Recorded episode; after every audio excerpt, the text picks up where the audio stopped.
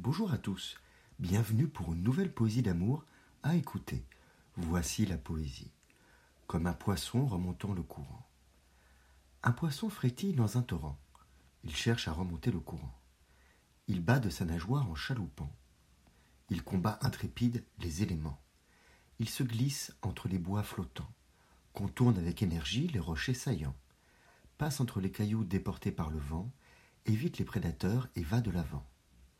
Il cherche à remonter à la source du torrent de l'association douce, laissé en stimulus par une poissonne, l'année dernière un brin polissonne. Il souhaite la retrouver pour de nouveaux baisers, de moustaches et de branchies, avec à la fin un petit cri.